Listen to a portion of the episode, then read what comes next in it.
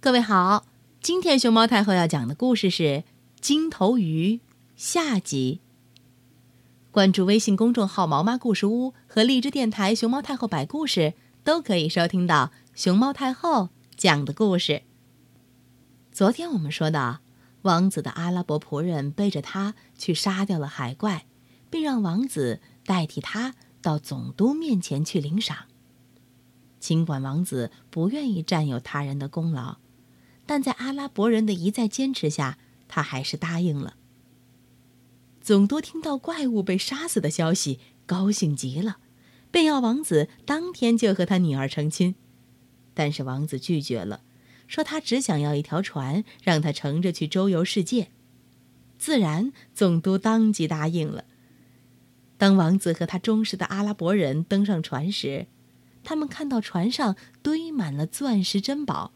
那是总督为了表示感谢赠送给他的。他们坐船走啊走啊，到了一个大国的海岸边上。阿拉伯人让王子留在船上，自己进城去打听这是什么地方。几个钟头之后，他回来对王子说：“他听说这里国王的女儿是世界上最美丽的公主，王子应该向她求婚。”王子听从了他的建议，戴上了总督送给他的最好的项圈，骑上了阿拉伯人给他买来的一匹雄健的骏马，就往王宫走去。忠实的阿拉伯人跟在他后面。国王恰好那时情绪很好，立即接见了客人。王子把礼物放在他宝座的台阶上，请求国王把女儿嫁给他。国王默默不语，听他说完，然后说。年轻人，如果你想娶我女儿，我可以把她嫁给你。不过，我得先告诉你，她已经和一百九十个小伙子举行了婚礼，没有一个能活过十二小时。我奉劝你仔细想想，别匆忙。王子吓坏了，拔脚就想回船去。他刚要收回他的要求，阿拉伯人凑近他耳朵说。别叫国王的话唬住，娶她。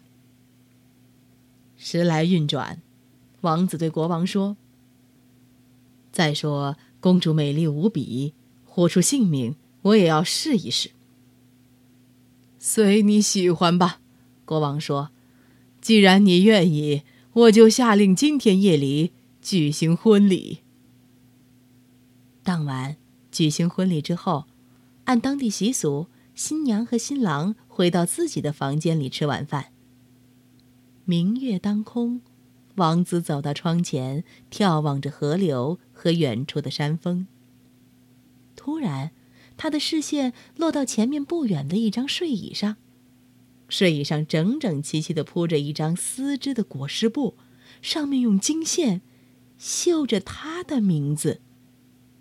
这是国王让人摆在那里的。王子被这景象吓懵了，赶快转过脸去，却又见到一伙人在窗底下使劲儿的掘土。这个时候还会有人在干活，真令人奇怪。他们挖的洞是干什么用的？形状古怪，又长又窄，很像是……啊，可不就是？他们是在给他挖坟墓呢。王子吓得目瞪口呆，木然的站在那里，一动也不动。正在这时，坐在桌子旁边的公主的嘴里吐出了一条小黑蛇，咻咻咻咻咻咻咻，飞快的朝他游了过去。但是，阿拉伯人已经预先躲在房间里，正等着看会有什么样的怪事儿呢。他用左手里拿着的一把钳子夹住了蛇，一下子就用匕首砍掉了蛇脑袋。第二天早晨，国王听说新女婿求见，简直不相信。什么？是你？他见小伙子进来，喊了起来：“是的，不是我是谁？”新郎说：“他想。”还是装作什么也不知道的好。我说过，时来运转吗？不正是这样吗？我来问您，是否可以请您让园丁们把我窗底下的洞穴填平？嗯，他有点儿煞风景。哦，当然可以，当然可以，我马上叫人去办。国王喃喃地说：“呃，还有别的事儿吗？”“没什么了，谢谢您。”王子说完，就鞠了一躬，离开了。从阿拉伯人割了舌头的那一刻起，公主就摆脱了魔法，也许是妖术，谁知道是怎么一回事儿？她和丈夫幸福的生活在一起。日子过得很快，他们一起去林中打猎，在流经王宫的大河里泛舟。夜幕降临时，公主抚琴唱歌，不然王子却给她讲故乡的种种传说。一天傍晚，一个衣着奇怪、脸色黝黑的人来到了宫里，他请求见新郎。他跪在王子面前，说他是埃及王后派来的使者。他告诉王子，说他的父亲去世了，王子已被立为埃及国王。王后娘娘请你和新娘立即出发，因为国中发生了一些麻烦事儿。使者说，小伙子立刻告诉了岳父。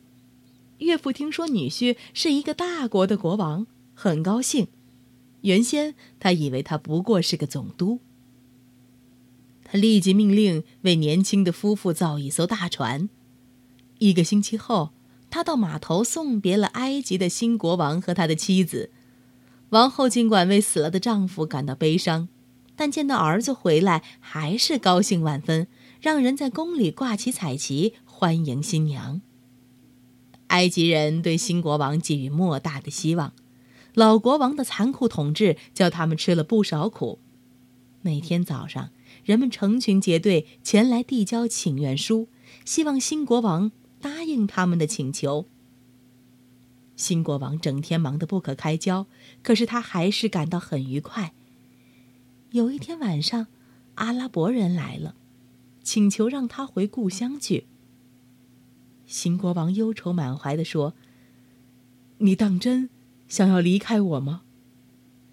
阿拉伯人悲伤的鞠了一躬，说：“不，主人，我是不愿意离开你的。可是我接到了我不能违抗的命令。”年轻的国王沉默不语，一想到要失去忠实的阿拉伯人，他就伤心。可是他只有强忍悲伤。好吧，那我就不强留你了。他终于说。你为我做了这许多好事儿，我不能叫你为难。我的一切都属于你，想要什么就拿什么。要是没有你，我早就死了。要不是你，我也早死去了。